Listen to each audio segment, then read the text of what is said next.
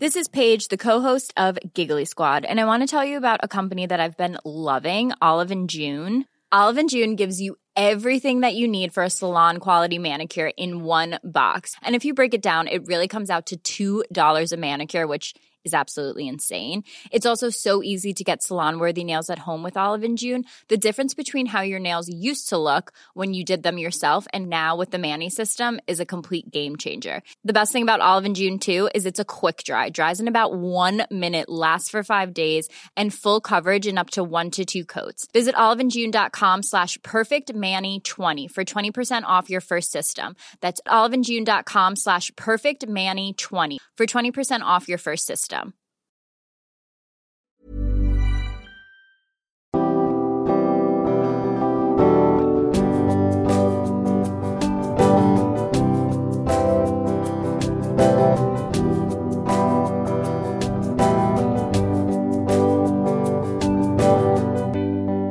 Bonjour et bienvenue dans Milkshaker, le podcast qui agite les idées reçues sur l'allaitement. Je suis Charlotte Bergerot-Palisco, la maman d'un petit garçon de 3 ans et ostéopathe spécialisée en périnatalité. J'accompagne les femmes et les enfants à différentes étapes, dont entre autres la mise en place d'un allaitement serein, en aidant les bébés à téter correctement. Ce podcast, je l'ai imaginé pour vous offrir des témoignages variés, des expériences de familles qui ont allaité plus ou moins longtemps et avec plus ou moins de facilité, Ici, vous découvrirez l'allaitement sous toutes ses coutures. Vous pourrez aussi vous informer auprès de professionnels, tous spécialisés dans le domaine, pour vous apporter, lors d'épisodes experts, les informations les plus justes et savoir comment vous orienter en cas de difficulté. Mon objectif est simple, offrir ces informations à toute mère, famille et tout professionnel qui souhaite se renseigner sur le sujet. Que chacun puisse faire ses choix de façon éclairée, et casser les idées reçues qui circulent pour vous rendre l'allaitement plus accessible, plus facile, normal, banal même, et ce, qu'importe vos envies et votre projet. Ce qui aide ces informations à se diffuser pour que le plus grand nombre puisse en bénéficier et qui permet à Milkshaker de continuer de s'agiter, c'est vous, par vos partages autour de vous, sur les réseaux, vos écoutes, mais aussi vos notes ou étoiles sur les plateformes d'écoute. Alors je vous serai très reconnaissante de prendre une minute pour soutenir ce projet. Et maintenant, place à l'épisode. On va reparler des freins restrictifs buccaux aujourd'hui, parce que c'est un sujet important et délicat, mais aussi parce que c'est un sujet qui fait débat ces derniers temps, et que de mon point de vue, les principales victimes de ces débats sont les patients, qui ne savent plus qui croire. Si je m'imagine, moi, en tant que maman, entre tous ces discours contradictoires, j'aimerais que quelqu'un m'explique un peu mieux pourquoi et comment on peut penser des choses si radicalement opposées sur un même sujet.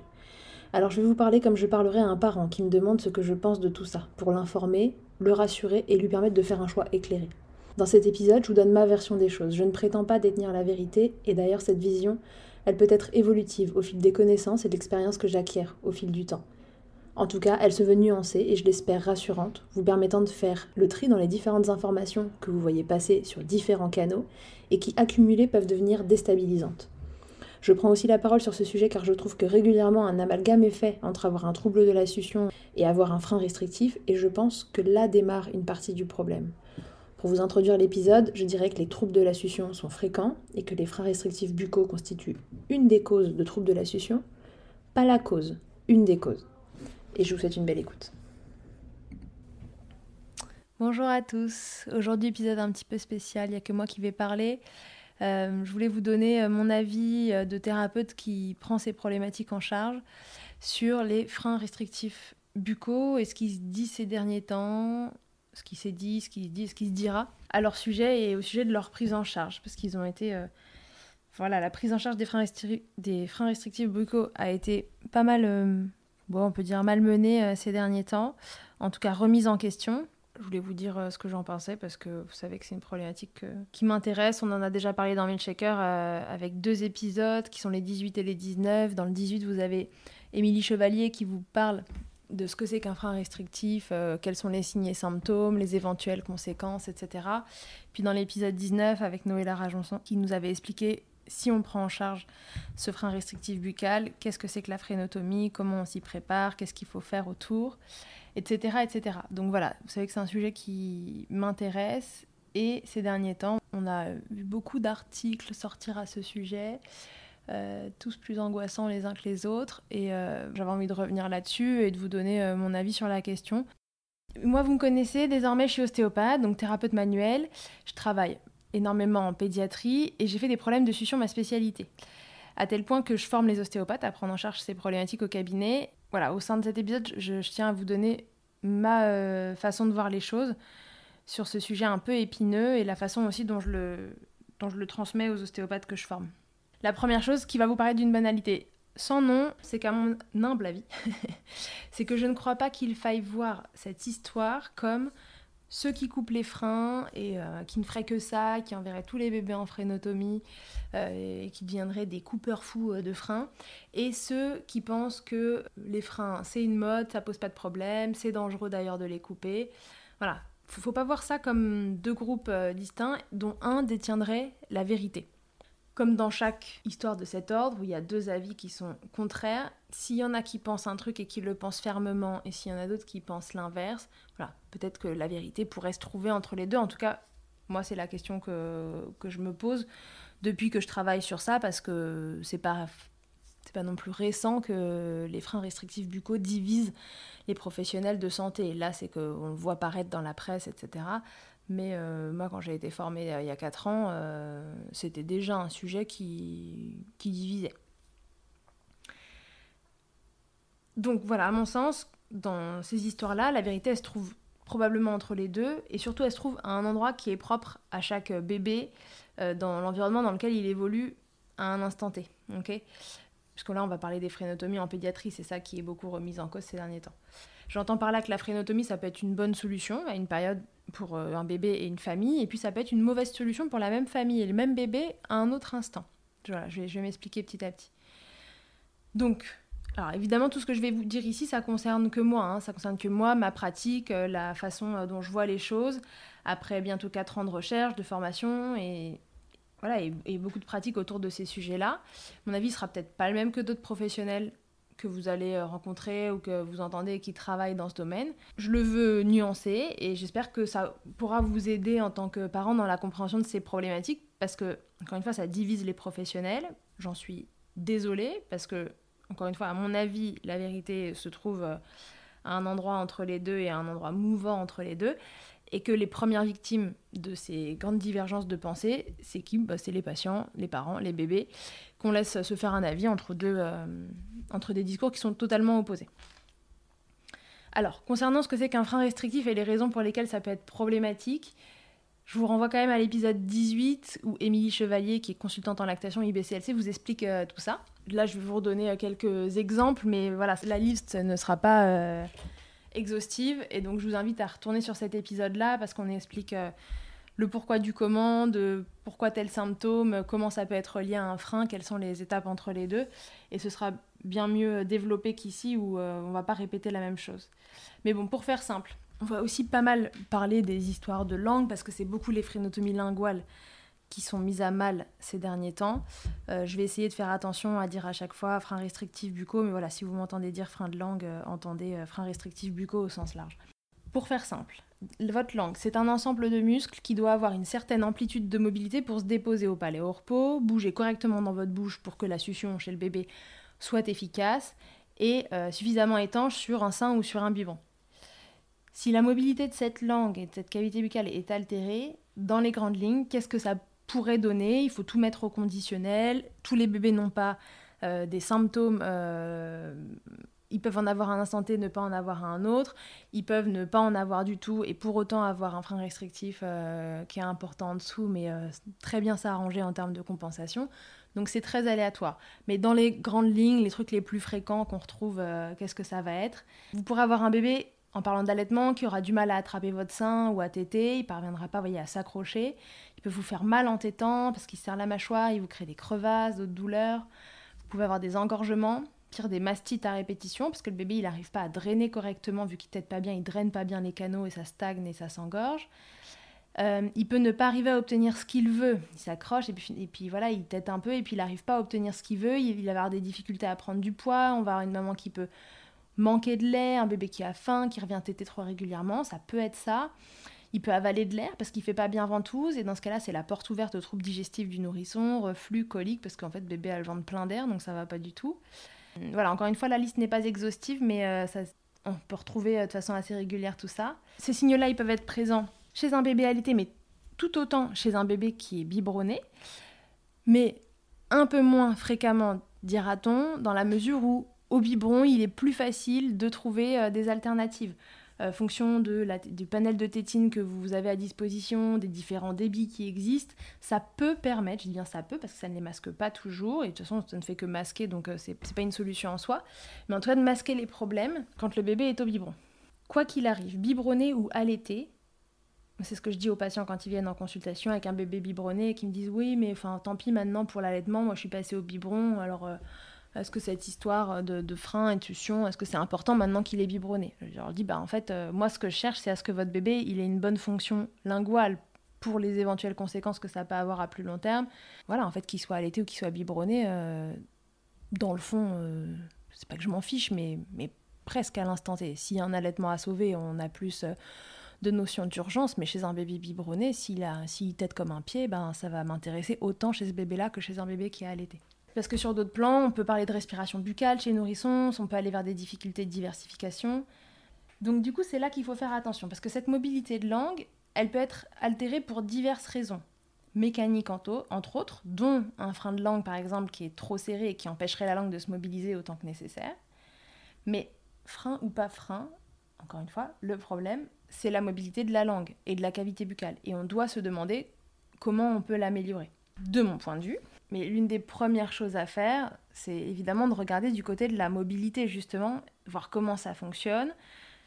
Et donc dans ce cas-là, bah, qui s'occupe euh, de la mécanique de votre corps? Eh Ce sont les thérapeutes manuels, donc ostéopathes, chiropracteurs. Vous pouvez aller chez l'un, chez l'autre ou chez je ne sais quel autre thérapeute qui fait de la thérapie manuelle mais qui en fait bien. La seule chose, c'est voilà, par pitié, consulter des gens qui sont formés à ces problématiques et correctement ce n'est pas parce qu'on est ostéopathe ou chiropracteur qu'on est nécessairement formé à travailler sur ces sujets-là. Donc il faut voir quelqu'un de spécifique. C'est triste que des gens formés en pédiatrie ne soient pas formés euh, de facto à la succion du nourrisson, mais en tout cas, c'est la réalité euh, d'aujourd'hui. Les, ostéopathes et les chiropracteurs ne sont pas tous formés à ces problématiques-là, donc c'est important qu'ils le soient spécifiquement. C'est un peu le même sujet pour la pédiatrie tout court. Donc je vous invite à, voilà, voir des gens euh, au bouche à oreille euh, et fonction des problématiques, essayer de chercher le thérapeute qui convient au problème qui est le vôtre actuellement. Pourquoi il faudrait consulter un thérapeute manuel? Eh bien parce qu'un bébé dans un utérus pendant 9 mois et durant le passage dans un bassin maternel, pendant l'accouchement, et en fonction de comment se passe l'accouchement, mais en césarienne ça marche aussi, il a toutes les chances d'avoir quelques blocages, on va dire, au niveau de son crâne, de sa mâchoire et d'autres structures qui vont empêcher sa bouche de bien s'ouvrir, sa langue de bien se mobiliser, de bien ventouser. Alors, avant même de se jeter sur un frein qui serait sous la langue, qu'on verrait anatomiquement, la première étape, c'est quand même de libérer le bébé des tensions qu'il peut avoir accumulées. Très souvent, c'est suffisant, au moins pour libérer euh, d'une partie des douleurs, parce qu'on en parlait précédemment, ou de maintenir euh, un allaitement, enfin, vous voyez, de, sauver un peu les meubles. Il va sans dire que si votre bébé est allaité, euh, la partie maintien de la lactation et conseils qui vont autour, il faut que vous ayez un référent dans votre entourage de postpartum, et c'est les consultantes en lactation UBCLC, je le répéterai jamais assez, et les personnes qui ont un DU en allaitement maternel qui sont les mieux placées pour vous accompagner. Et ensuite, au sein de ces consultantes en lactation IBCLC, au sein de ces personnes qui ont un DU en allaitement maternel, il y en a qui sont aussi plus ou moins bien formées aux problématiques de freins restrictifs. L'intérêt aussi, c'est éventuellement euh, que, ça travaille en équipe pluridisciplinaire parce que ça permet de se faire un avis plus juste sur la situation et qu'un avis peut être éventuellement un peu contrebalancé par un autre, euh, comment on dit, euh, modéré ou alors aller dans le sens du premier. Voilà, ça... bon, je trouve que c'est intéressant dans ces cas-là d'avoir plusieurs avis. Et puis parce que chaque personne, depuis sa profession, voit la problématique, l'un sous le spectre mécanique, l'autre sous le spectre de la lactation, euh, un orthophoniste sous le spectre de, de la sensibilité, de la sensorialité autour. J'y reviens. La question qui se pose aussi, c'est donc pourquoi est-ce que c'est la guerre en ce moment dans les médias et sur les réseaux entre ceux qui coupent et ceux qui coupent pas? Enfin, ceux qui coupent et ceux qui coupent pas. Ceux qui coupent et ceux qui pensent que c'est inutile, ceux qui vous diront que c'est dangereux.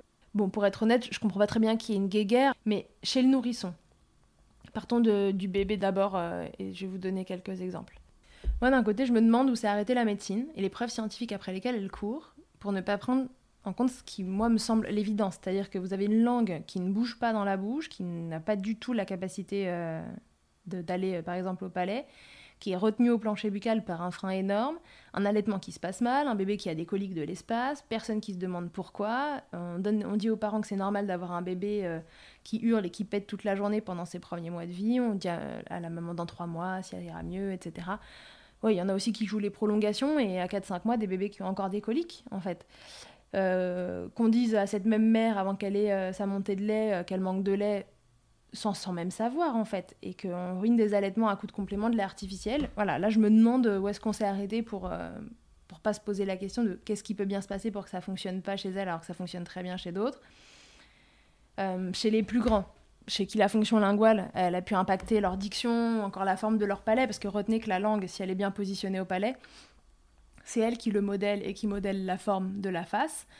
Donc moi, quand je reçois en consultation un enfant de 11 ans qui a aéré en orthophonie pendant des années pour difficilement prononcer euh, des consonnes et qui a un panel alimentaire de je sais plus, 6 ou 7 aliments, je crois que c'était, et que personne, mais personne avant moi se soit posé la question de savoir si sa langue bougeait. En fait, elle était complètement scotchée dans le bas de sa bouche au plancher buccal. Il avait un frein très antérieur et très restrictif. Bon, bah voilà, moi je me demande, euh, je me demande en, 11 ans ce qui s'est passé pour que personne se demande ce qui se passait avec cette langue. Et honnêtement, bah ouais, ça me choque. Sur un autre truc euh, chez les plus grands, quand je vois que c'est tellement mal pris en charge qu'on envoie en orthodontie à l'âge adulte des personnes qui en ont déjà fait à l'adolescence ou à l'enfance, ou à l'enfance, et que personne ne se demande pourquoi on doit recommencer le même travail qui avait été terminé avec succès, sans que ça fasse tilt dans la tête de personne et qu'on tire à nouveau sur les dents sans se demander pourquoi elles ont décidé de rebouger, sans jamais parfois rééduquer la fonction linguale qui est elle, alors que c'est elle qui gouverne tout ça. Voilà, je me le demande tous les jours sur des, problématiques très différentes, mais c'est vrai que la succion et les freins restrictifs, ça en fait euh, une grande partie. Je me demande où est-ce que c'est arrêté la médecine pour toujours traiter le symptôme et ne plus se demander où est la cause et si elle peut être résolue. Jusqu'à en nier parfois des choses qui paraissent évidentes. Et des histoires comme ça, bah, c'est tous les jours. Pourquoi? Bah Parce que les problématiques de succion du nourrisson, c'est mal pris en charge, la fonction linguale, c'est pas très bien pris en charge. On laisse les patients très rapidement dans des situations qui sont bancales et qui ne font que s'aggraver au fil du temps. Et les freins restrictifs, ils sont une des causes de ces troubles de succion, pas la cause, une des causes.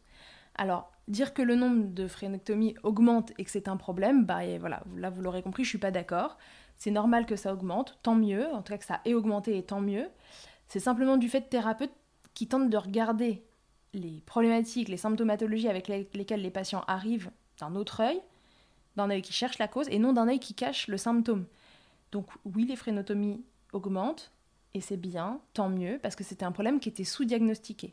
Maintenant, est-ce que ça augmente trop? Et euh, voilà, est-ce qu'on y a trop recours? On peut, tout à fait se poser la question. Pourquoi on peut se poser la question? Et eh bien parce que évidemment tous les problèmes de succion, je viens de vous le dire, ne viennent pas nécessairement de freins restrictifs buccaux. Il y a des causes mécaniques que les thérapeutes manuels peuvent libérer. Il y a des causes sensorielles que des ergothérapeutes et des orthophonistes peuvent travailler. Et des conduites à tenir en allaitement qui peuvent être modifiées, comme le positionnement du bébé, de la maman ou autres, à voir avec des consultantes en lactation qui sont formées spécifiquement à ces sujets-là.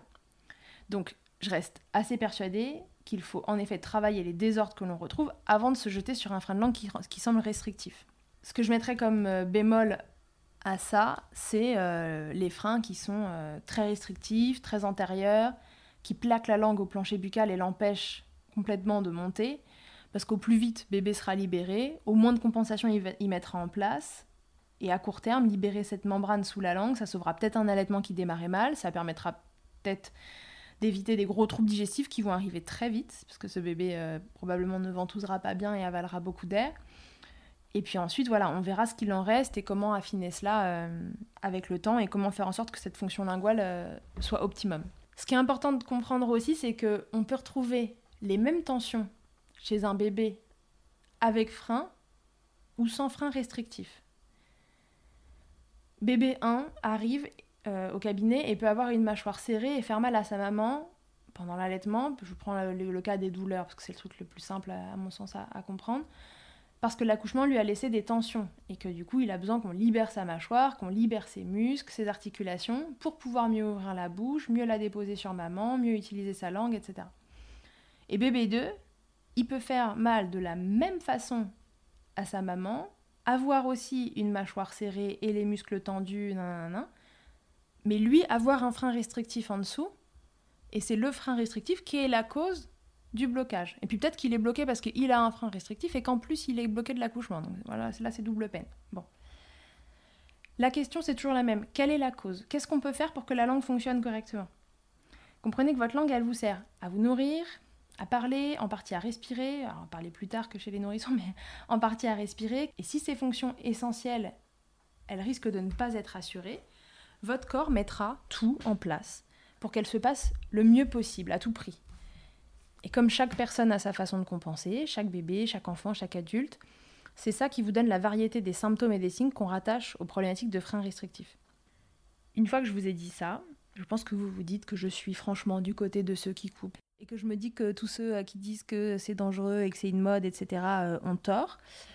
Euh, peut-être que je me dis un peu ça au premier abord, mais je crois que la réalité est un peu plus nuancée que ça. En tout cas, c'est ma vision des choses. Et encore une fois, cet épisode n'est que ma vision des choses. Ça ne concerne que moi. Et vous prendrez ce qui vous parle dedans. Pourquoi? Parce qu'il n'y a jamais, à mon sens, de fumée sans feu. Donc si aujourd'hui les voix se lèvent contre les phrénectomies, bah, c'est nécessairement qu'il y a des raisons et des parts de vrai, des parts de vrai dans leur dire. La première chose, à mon sens, c'est quand même que voilà, il y, a une énorme méconnaissance sur ces sujets-là, euh, dans le monde médical, mais pas que dans le monde médical. On va pas s'étendre là-dessus, mais si on vous a répété comme une vérité vraie euh, qu'un frein, ça ne peut pas poser de problème, euh, ou alors que si vraiment il est très très antérieur et qu'il y a une énorme membrane et que la langue est en forme de cœur, si on vous a répété ça durant toute votre formation, et je, vous le dis comme ça parce que je me souviens de ma pédiatre euh, à qui j'ai parlé de ce sujet-là et qui m'a dit Bon, moi écoutez, euh, bon, je, regarderai, mais euh, moi les histoires de les freins restrictifs, on m'a toujours dit que voilà que c'était rien et que ça servait à rien de les couper. Voilà, enfin, c'était, il n'y avait pas vraiment de, de, discussion autour de ça, on leur avait affirmé ça comme une vérité. Si vous n'avez que quelques heures de formation sur l'allaitement maternel et que on vous dit que c'est normal, enfin, vous avez... Parce que les, professionnels de santé aussi sont baignés dans les idées reçues, on est juste des humains à la base. avant d'être des professionnels de santé, on est des gens qui avons grandi dans le même monde que vous. Donc si on vous dit que c'est normal que l'allaitement, ça fait mal, tout ce, dont, tout ce contre quoi je me bats euh, dans Milkshaker, donc c'est normal que l'allaitement ça fasse mal, les mères ça manque de lait, euh, elles n'ont pas de lait voilà, en quantité suffisante et ni en qualité suffisante il y a des chances, si vous avez entendu ça dans votre formation et que vous êtes aussi baigné dans les idées reçues, que quand vous voyez de plus en plus de bébés partir en phrénectomie, ça vous mette la puce à l'oreille et que vous commenciez par vous dire que c'est peut-être pas normal. Et puis rappelez-vous, il y a d'autres idées reçues qui circulent, et là c'est pas l'allaitement, c'est les bébés en général. Un bébé ça pleure euh, pendant trois mois, c'est difficile, ça a des coliques, ça a du reflux, bon, on lui donne de la calmosine, du gaviscon, on change de lait, et puis voilà. Et euh, tenez le coup madame, euh, ça va aller mieux, et puis les problèmes ils se tassent, bah oui, ils se tassent pas. Voilà. Et il y a des gens qui jouent franchement les prolongations.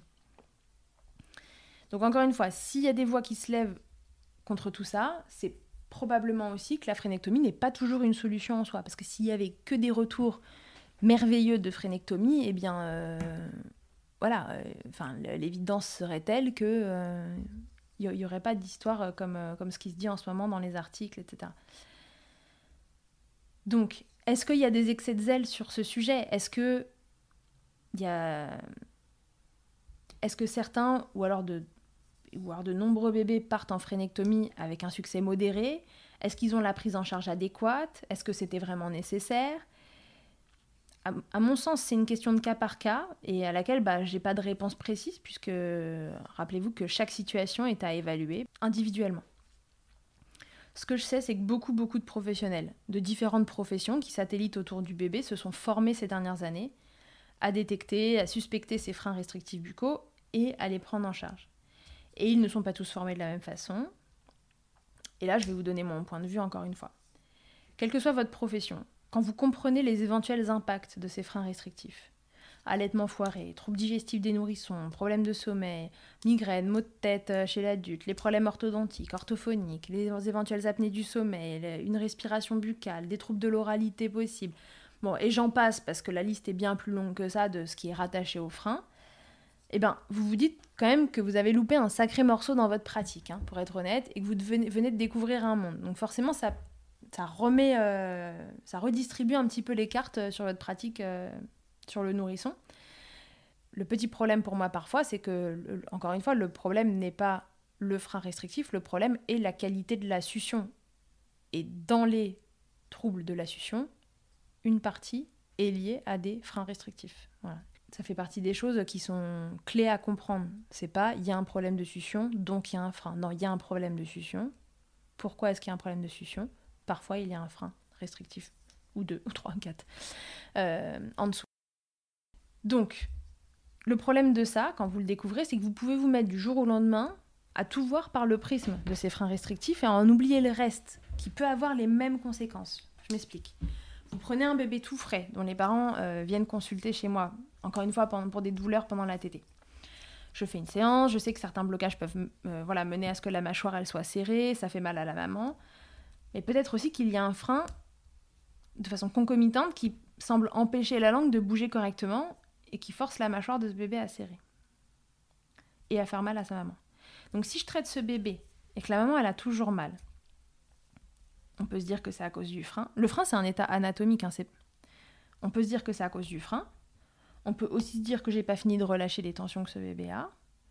Ou bien on peut se dire qu'il y a une autre cause plus sensorielle qui est en jeu. Ou bien encore que ce bébé il est mal positionné pour prendre le sein et qu'il serrera la mâchoire et qu'il fait mal pour tenter de garder le sein en bouche par exemple de mon point de vue toujours, ces questionnements-là, enfin ces questions que ces questions-là, on se les pose avec le temps et avec un peu d'expérience. Sinon, c'est assez facile de se jeter sur un frein, donc une situation anatomique qu'on trouve chez ce bébé, et de demander aux parents de sectionner pour s'en débarrasser. Mais est-ce que, encore une fois, bon, je peux parler pour moi en tant que thérapeute manuel, est-ce que j'ai assez relâché ce bébé? Est-ce que mon traitement, il est efficace? Est-ce qu'il n'y a pas euh, besoin d'une autre séance? Enfin, voilà, la question se pose et il ne faut pas non plus que ces freins restrictifs soient une façon pour moi de masquer une, éventuelle incompétence euh, d'une séance qui n'aurait pas été suffisante. Vous voyez? C'est euh, bébé, maman encore mal. Bon, bah moi j'ai fait ma séance, alors c'est que c'est le frein. oui, peut-être, et puis peut-être pas, peut-être qu'il y avait besoin d'y revenir. Donc voilà, cette histoire de, masquer euh, ces incompétences, c'est bon, bah c'est un peu raide ce que je dis, mais en fait, euh, voilà, je pense que c'est une réalité et que ben voilà, il c'est comme ça euh, dans tous les métiers, peu importe la profession, que vous soyez boucher, pédiatre, comptable, ostéopathe, orthophoniste ou tout ce que vous voulez, bah, il y a des gens qui travaillent très bien, d'autres un peu moins. Et, et c'est un fait, c'est regrettable quand on parle de santé, mais c'est ainsi et c'est ainsi dans tous les métiers. Donc quand nous, humains, on peut se dire, bah là j'ai bossé, j'ai fait ma séance, ça marche pas, euh, bah ça doit être la faute de ce frein qui doit être coupé. voilà, je me posais la question, est-ce que euh, c'est pas plus simple pour nous de se dire ça? Euh, On est là pour vous accompagner sur des problématiques et vous apporter du mieux, donc si on n'y arrive pas, est-ce que c'est pas plus facile parfois pour notre cerveau de se dire que c'est de la faute d'autre chose? Voilà, je, laisse cette question-là en suspens parce que, je, parfois je me demande si les, les gens se cachent pas derrière les freins restrictifs. Et puis ce qu'il faut ajouter à ça, c'est que on peut être un très bon. Ça ne veut pas dire que euh, celui euh, qui a fait ça est un mauvais thérapeute, ok? Mais on n'est pas non plus le bon thérapeute de tout le monde.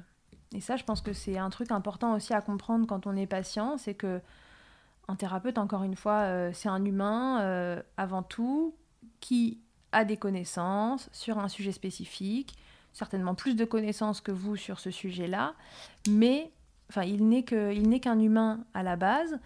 Il peut être le très bon thérapeute d'une personne et le moins bon d'une autre. On ne peut pas correspondre à tout le monde, à mon sens, c'est pas possible. Donc voilà. Une fois qu'on s'est dit tout ça, encore une fois, et de mon point de vue, je pense que la vérité, elle se trouve à mi-chemin entre ceux qui accusent des pros de trop avoir recours aux phrénectomies, parce que la plupart du temps, les gens qui euh, dénoncent cela sont des gens qui n'ont pas suivi les formations autour de ces problématiques. Et puis euh, à mi-chemin aussi avec ceux qui ne voient plus que par le prisme des freins et qui voudraient ramener chaque bébé qui n'a pas une amplitude de langue maximum à la phrénectomie. Donc, un, n'oublions pas que la plupart des tensions et des restrictions de mobilité d'un nourrisson, elles peuvent être travaillées en thérapie manuelle. Je ne peux que vous répéter d'aller voir des pros qui sont spécialisés en pédiatrie, qui se sont formés aux troubles de la succion. Rappelez-vous l'histoire du bouger, il y en a des bons, pardon, il y en a des bons, il y en a des mauvais, et pareil chez les thérapeutes manuels. Il y en a qui sont ultra formés, par exemple en sport, et qui n'auront pas les compétences pour vous accompagner sur ça. Et c'est pas grave, chacun son truc. Moi, quand on vient me voir avec un genou en vrac, euh, je fais une séance, et puis si ça m'a l'air plus subtil et que je navigue à vue, parce que je suis pas spécifiquement formée dans ces domaines-là, eh ben je réadresse et chacun euh, son boulot, et c'est très bien comme ça. La deuxième chose, c'est que tout n'est pas mécanique non plus dans le corps. Il y a des troubles du processus sensitif et sensoriel qui ont une grande responsabilité dans ce qui se passe dans la bouche de votre bébé et donc de l'adulte en devenir. Et tous les thérapeutes qui s'occupent des bébés devraient avoir quelques bases là-dessus pour savoir réorienter quand c'est nécessaire, de la même façon. Donc vous avez ergothérapeutes et des orthophonistes qui sont spécialisés dans le domaine qui sauront vous accompagner. Inutile d'aller voir l'ergothérapeute qui installe les postes de travail en entreprise euh, pour que vous ayez bien la tête droite et que vous courbiez pas trop le dos, ou encore un orthophoniste spécialisé en, gériatrie. Enfin, il vous faut des gens qui sont formés spécifiquement en pédiatrie.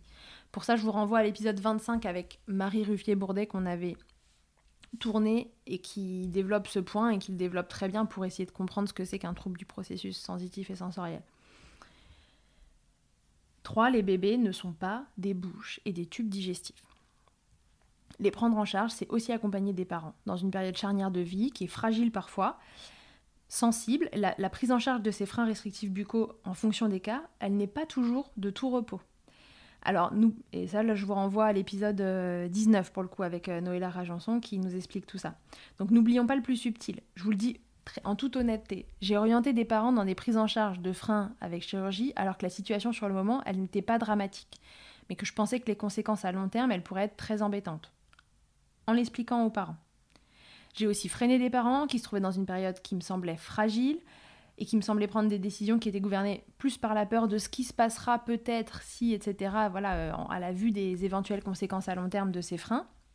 Alors que de mon côté, je voyais une maman qui était en train de sombrer et que la prise en charge, elle pourrait être trop lourde pour elle, pour elle euh, ou pour cette famille. Et puis en l'informant évidemment, parce qu'il n'y a pas besoin de cacher des choses aux patients. Moi, je crois que les, patients euh, savent très bien ce qui est le meilleur pour eux. Nous, on est là pour, pour les orienter à un moment, mais surtout pas pour imposer une prise en charge. Et puis j'ai aussi envoyé des bébés en phrénectomie de façon urgente et sans toute la prise en charge préconisée, parce que le temps qui passait, ça aurait qu'aggravé les tensions et les symptômes de ce bébé, tant il ne pouvait pas téter. En sachant pertinemment que j'obtiendrai pas 100% de la mobilité de la langue, mais si ça permet à cette famille d'avoir un bébé qui mange correctement et qui se tord pas de douleur, alors, alors je le fais. Et je le fais voilà, sans tout ce qui va autour, euh, et tant pis, et je revois après, euh, voilà, qu'est-ce qu'on peut encore améliorer et, comment on s'arrange pour que cette fonction de langue euh, soit optimale dans le futur.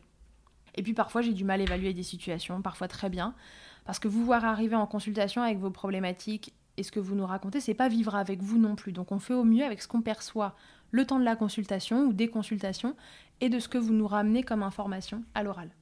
Alors ma vérité à moi, elle est différente. D'un frein à langue, d'une langue à l'autre, d'une bouche à l'autre, d'un bébé à l'autre, d'un couple maman-bébé à l'autre, euh, d'un allaitement à l'autre, d'une famille à l'autre, d'un moment à l'autre. Et pour ça, on essaie de s'adapter au mieux, encore une fois, à la problématique, au motif de consultation avec lequel les gens arrivent chez nous. Enfin, moi, j'essaye de m'adapter à, la, problématique pour laquelle les gens viennent chez moi. Et maintenant, en tant que parent, comment on fait pour s'y retrouver? Pour moi, il y a rarement urgence déjà à la section de frein. Ça arrive parfois, je vous l'ai dit précédemment, mais c'est pas le plus fréquent. Et souvent, ces freins qui sont très antérieurs, où la langue bouge pas du tout, on en a quand même une partie qui est vue en maternité où il sectionne au moins la partie antérieure. Et quand c'est comme ça, bah, c'est super parce que ça permet au moins de déverrouiller une partie des choses. Donc le thérapeute qui vous dit qu'il n'y a pas de frein, sans avoir regardé une tétée, sans avoir testé la succion de votre bébé, il ne peut pas affirmer quelque chose de la sorte. La succion et la fonction de la langue d'un bébé, ça s'observe, ça se teste au doigt, on regarde une tétée. Le plus important, c'est pas l'anatomie, la présence d'un frein ou non dans la bouche, c'est la fonction de la langue et de la bouche en général de votre bébé. Je dirais, n'hésitez pas à demander deux avis au sein des professionnels qui sont formés, Parfois, c'est pour ça que c'est intéressant quand vous avez des équipes qui travaillent en pluridisciplinarité. C'est la raison pour laquelle j'ai créé le Centre IJ. Alors, pas que pour les troubles de succion, pour plein d'autres choses. Mais ça permet voilà d'avoir euh, des gens avec qui discuter, se dire voilà, est-ce que tu as vu un tel, qu'est-ce que tu en penses? Moi mécaniquement, j'ai retrouvé ça, toi qu'est-ce que tu penses de ça? Est-ce qu'il y a autre chose qui peut se cacher derrière? Et on réfléchit ensemble et a priori, ça permet de prendre des décisions qui sont plus justes pour orienter les, patients de la façon la plus juste possible. Bon, je vous le répète encore, voyez toujours des thérapeutes manuels autour de ces problématiques parce que frénotomie ou non, à mon sens, c'est quand même euh, une des pierres angulaires de la prise en charge d'un problème qui est mécanique au démarrage. Le frein, c'est quelque chose d'anatomique, mais il crée des problématiques qui sont mécaniques ensuite. Une chose importante, c'est que vous ne devez jamais vous sentir forcé dans une prise en charge. Vous êtes les maîtres de ce qui se passe pour votre bébé. Pour vous, personne n'a à vous imposer quoi que ce soit. Si vous vous sentez mal à l'aise chez un thérapeute, vous changez. Oui, vous changez. La blouse blanche qu'on porte, parfois, parce que moi j'en porte pas toujours, ne vous donne aucun droit sur vous. Sur, voilà. Nous, on est des points d'appui sur lesquels vous pouvez prendre ou reprendre de l'élan pour avancer seul et sereinement. On est juste un coup de pouce qui passe dans votre vie. Si décision de frénotomie il y a, soyez confiants. Et puis rappelons que les médecins, car oui, il faut être médecin, euh, donc ceux qui coupent les, les freins de langue et les freins de restrictifs buccaux, ils le font parce qu'ils jugent que c'est nécessaire. Ce ne sont pas des thérapeutes alternatifs qui agitent les ciseaux et les lasers autour de la bouche de votre bébé, ce sont des professionnels de santé des ORL, des dentistes, parfois des pédiatres qui jugent que c'est nécessaire parce qu'ils se sont formés. Donc aucun ostéopathe, chiropracteur, consultant en lactation ne leur met le couteau sous la gorge pour le faire. Ces gens-là, ils ont juste compris l'intérêt et la nécessité de le faire en fonction des cas et ils font le diagnostic final, ce sont eux qui décident. Voilà.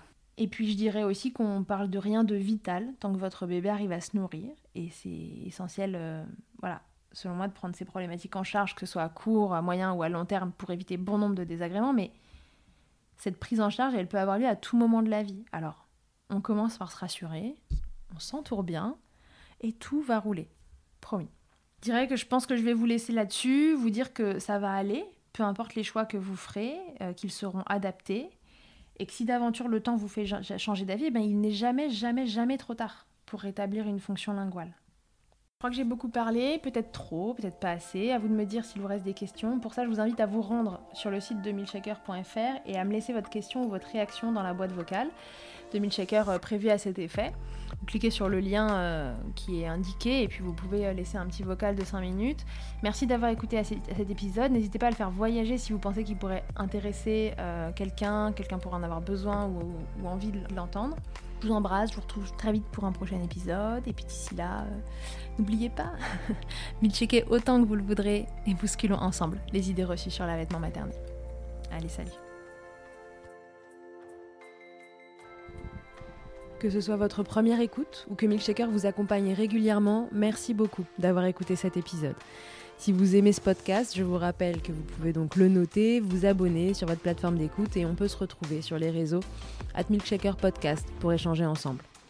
Vous pouvez aussi retrouver tous les épisodes sur mon site internet charlotte-bergerot.fr et si vous me cherchez en tant qu'ostéopathe, pour vous ou pour votre bébé, vous pouvez me retrouver à Suresnes dans les Hauts-de-Seine au centre IG4U que j'ai créé en 2020. Vous y trouverez aussi une équipe de thérapeutes spécialisés dans la prise en charge de la femme et de l'enfant pour plus d'infos, rendez-vous sur le site IG4U, IG ça s'écrit Y-G-Y, et sur Doctolib pour la prise de rendez-vous. On se quitte en musique avec Emma et son titre Blinded, écrit et composé en collaboration avec Nemen. Je vous dis à très vite pour un nouvel épisode, et d'ici là, n'oubliez pas, prenez soin de vous, milkshakez autant que vous le voudrez, et bousculons ensemble les idées reçues sur l'allaitement maternel.